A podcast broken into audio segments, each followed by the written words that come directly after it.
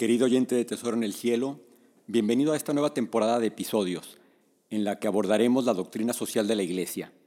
Espero que sea una bonita experiencia y de aprovechamiento. Te saluda Ezequiel Zárate, seglar católico y padre de familia. ¿Cuántas veces te puedes haber preguntado cuál es la postura de la Iglesia ante la violencia? ¿Qué se puede hacer para resolver la migración? ¿Ante qué amenazas se enfrenta hoy la familia? ¿Por qué hay países con trabajo infantil y explotación de menores? ¿Por qué hay tanto mal en el mundo? Pues bien, ante estas realidades, por citar algunas, la Iglesia Católica ha fijado sus posturas y propone líneas de acción muy concretas. Sin embargo, los laicos quizás estemos muy poco formados en este campo y no sabemos a qué fuentes podemos acudir. La doctrina social de la Iglesia es un extraordinario medio al que podemos acercarnos para formarnos y conocer el pensamiento de la Iglesia ante las distintas realidades a las que se enfrenta la mujer y el hombre en la actualidad. ¿Qué es la doctrina social de la Iglesia? A mi entender, es darle una visión a través del Evangelio a las realidades del mundo actual. San Juan Pablo II escribió varias encíclicas con un enfoque social estas son Laborem Exercens, Solicitudo Rei Socialis y Centesimus Anus. Bajo el sustento de estas, el Pontificio Consejo Justicia y Paz se da la tarea de escribir un documento que engloba esta visión y el pensamiento social de la Iglesia Católica y que sirviera como guía en los diferentes ámbitos de la sociedad y dirigida a distintos grupos, obispos, sacerdotes, comunidades religiosas, fieles laicos incluso a miembros de otras religiones. El cardenal Francisco Javier Bantuán fue quien inició el trabajo de elaboración del texto. El cardenal Bantuán, siendo obispo, estuvo prisionero varios años durante el régimen comunista en Vietnam. Sufrió en carne propia las injusticias de este régimen totalitario y quién mejor que él para iniciar esta tarea. La enfermedad le impidió concluirlo. Sin embargo, sin embargo deja un gran legado con su contribución y con su testimonio. El cardenal Angelo Sodano, en su momento secretario de Estado Vaticano, en su carta al cardenal Martino, presidente del Pontificio Consejo Justicia y Paz, hace entrega de este compendio de la doctrina social de la Iglesia y menciona, la obra muestra cómo la doctrina social católica tiene también el valor de instrumento de evangelización porque pone en relación a la persona humana con la luz del Evangelio. Los principios de la doctrina social de la Iglesia, que se apoyan en la ley natural, resultan después confirmados y valorizados en la fe de la Iglesia por el Evangelio de Jesucristo. El presente texto resalta además la importancia de los valores morales, fundados también en la ley natural, escrita en la conciencia de cada ser humano que por ello está obligado a reconocerla y a respetarla. Las actuales cuestiones culturales y sociales atañen sobre todo a los fieles laicos, llamados, como recuerda el Concilio Vaticano II, a ocuparse de las realidades temporales, ordenándolas según Dios. Se comprende así la importancia de la formación de los laicos para que con la santidad de su vida y la fuerza de su testimonio contribuyan al progreso de la humanidad. A continuación veremos los siguientes cuatro puntos que corresponden a la, introducción de la doctrina social de la Iglesia.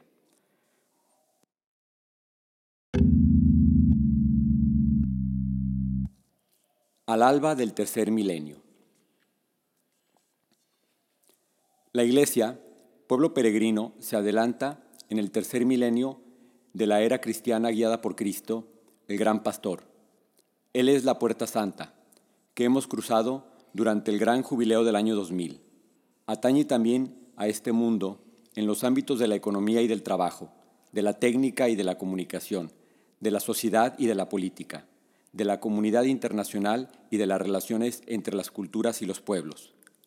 Jesús vino a traer la salvación integral que abarca al hombre entero y a todos los hombres, abriéndose a los admirables horizontes de la filiación divina. En esta alba del tercer milenio, la Iglesia no se cansa de anunciar el Evangelio que dona salvación y libertad auténtica, también en las cosas temporales. A los hombres y mujeres de nuestro tiempo, sus compañeros de viaje, la Iglesia ofrece también su doctrina social. En efecto, cuando la Iglesia cumple su misión de anunciar el Evangelio, enseña al hombre, en nombre de Cristo, su dignidad propia y su vocación a la comunión de las personas, y le descubre las exigencias de la justicia y de la paz, conformes a la sabiduría divina. Descubriéndose amado por Dios, el hombre comprende la propia dignidad trascendente, aprende a no contenerse eh, consigo mismo y a salir al encuentro del otro en una red de relaciones cada vez más auténticamente humanas. Los hombres, renovados por el amor de Dios, son capaces de cambiar las reglas, la calidad de las relaciones y las estructuras sociales. Son personas capaces de llevar paz a donde hay conflicto, de construir y cultivar relaciones fraternas donde hay odio, de buscar la justicia donde domina la explotación del hombre por el hombre. Solo el amor es capaz de transformar de modo radical las relaciones que los seres humanos tienen entre sí. Desde la perspectiva todo hombre de buena voluntad puede entrever los vastos horizontes de la justicia y del desarrollo humano en la verdad y en el bien. El amor tiene por delante un vasto trabajo, al que la Iglesia quiere contribuir también con su doctrina social, que concierne a todo el hombre y se dirige a todos los hombres. Existen muchos hermanos necesitados que esperan ayuda, muchos oprimidos que esperan justicia, muchos desocupados que esperan trabajo, muchos pueblos que esperan respeto. Si a las antiguas añadimos las nuevas pobrezas que afectan a menudo a ambientes y a grupos no carentes de recursos económicos, pero expuestos a la desesperación del sinsentido, a la insidia de la droga, al abandono en la edad avanzada o en la enfermedad, a la marginación o a la discriminación social, o frente al vilipendio de los derechos humanos fundamentales de tantas personas, especialmente de los niños.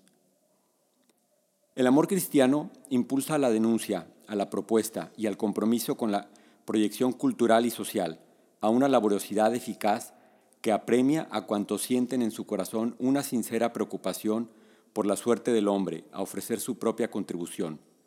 La humanidad comprende cada vez con mayor claridad que se haya ligada por un destino único, que exige asumir la responsabilidad en común inspirada por un humanismo integral y solidario.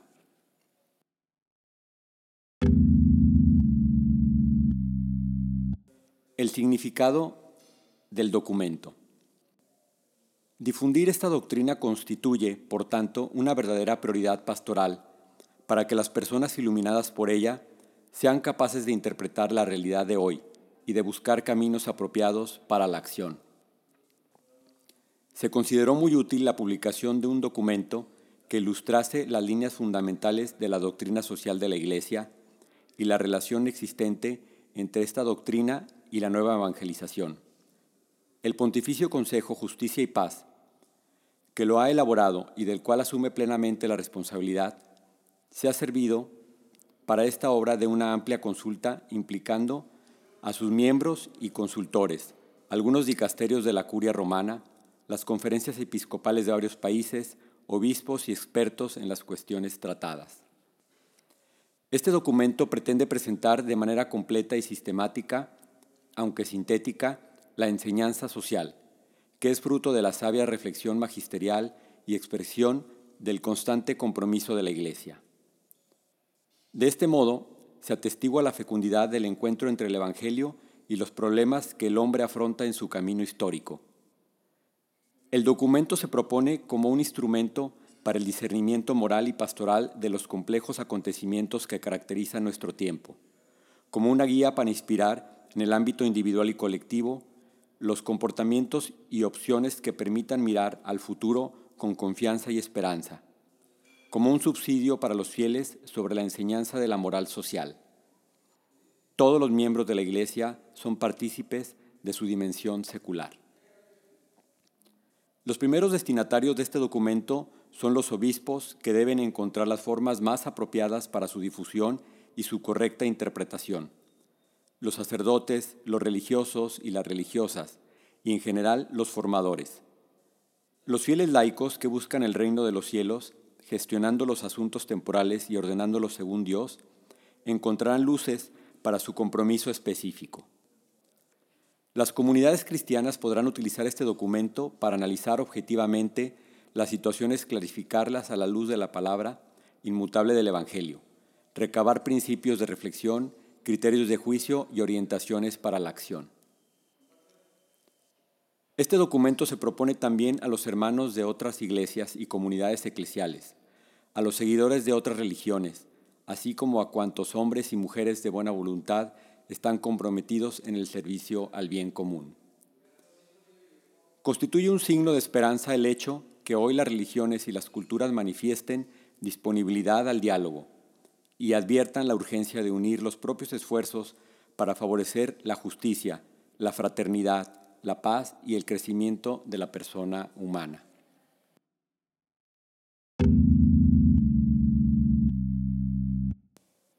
al servicio de la verdad plena del hombre. Este documento es un acto de servicio de la Iglesia a los hombres y mujeres de nuestro tiempo, a quienes ofrece el patrimonio de su doctrina social, según el estilo de diálogo con que Dios mismo, en su Hijo unigénito hecho hombre, habla a los hombres como amigos y trata con ellos. Coloca como eje de toda exposición al hombre, todo entero, cuerpo y alma, corazón y conciencia, inteligencia y voluntad. Solo desea una cosa, continuar bajo la guía del Espíritu, la obra misma de Cristo, quien vino al mundo para dar testimonio de la verdad, para salvar y no para juzgar, para servir y no para ser servido. Con el presente documento la Iglesia quiere fortalecer, ofrecer una contribución de verdad a la cuestión del lugar que ocupa el hombre en la naturaleza y en la sociedad, tratando de dar un sentido a la existencia y al misterio que la envuelve. ¿Quién soy yo? ¿Por qué la presencia del dolor, del mal, de la muerte, a pesar de tanto progreso? ¿De qué valen tantas conquistas si su precio es no raras veces insoportable? ¿Qué hay después de esta vida? Estas preguntas de fondo caracterizan el recorrido de la existencia humana.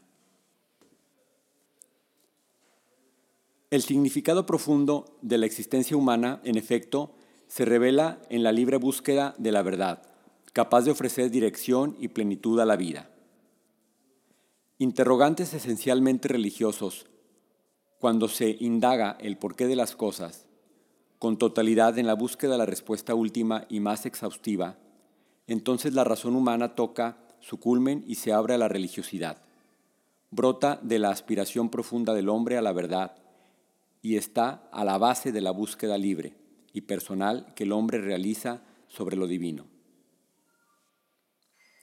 Los interrogantes radicales que acompañan desde el inicio el camino de los hombres adquieren en nuestro tiempo la importancia aún mayor por la amplitud de los desafíos, la novedad de los escenarios y las opciones decisivas que las generaciones actuales están llamadas a realizar. El primero de los grandes desafíos que la humanidad enfrenta hoy es el de la verdad misma de ser mujer y hombre. Un segundo desafío es el que presenta la comprensión y la gestión del pluralismo y de las diferencias en todos los ámbitos, de pensamiento, de opción moral, de cultura, de adhesión religiosa, de filosofía del desarrollo humano y social. El tercer desafío es la globalización, que tiene un significado más amplio y más profundo que el simplemente económico porque en la historia se ha abierto una nueva época que atañe al destino de la humanidad.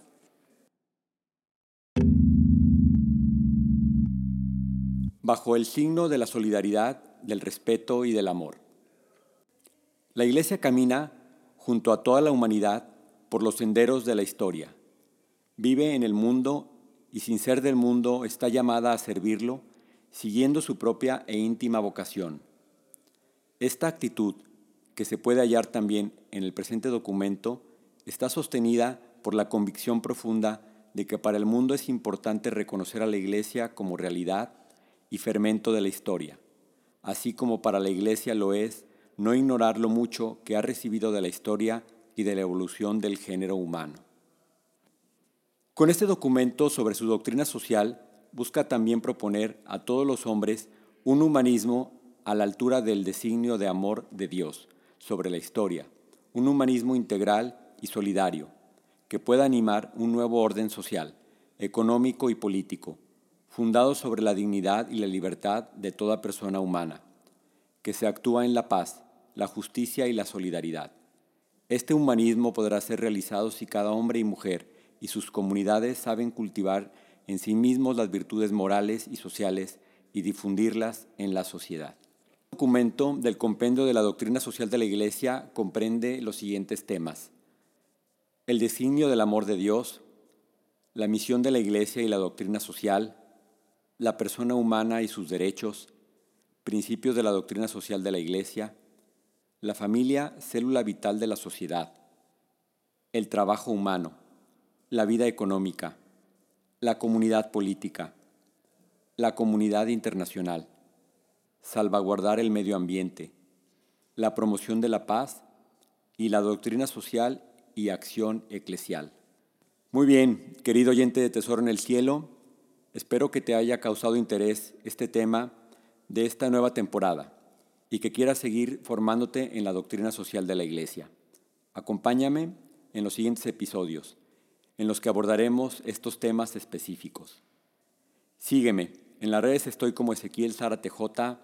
Dios te bendice, confía en Él.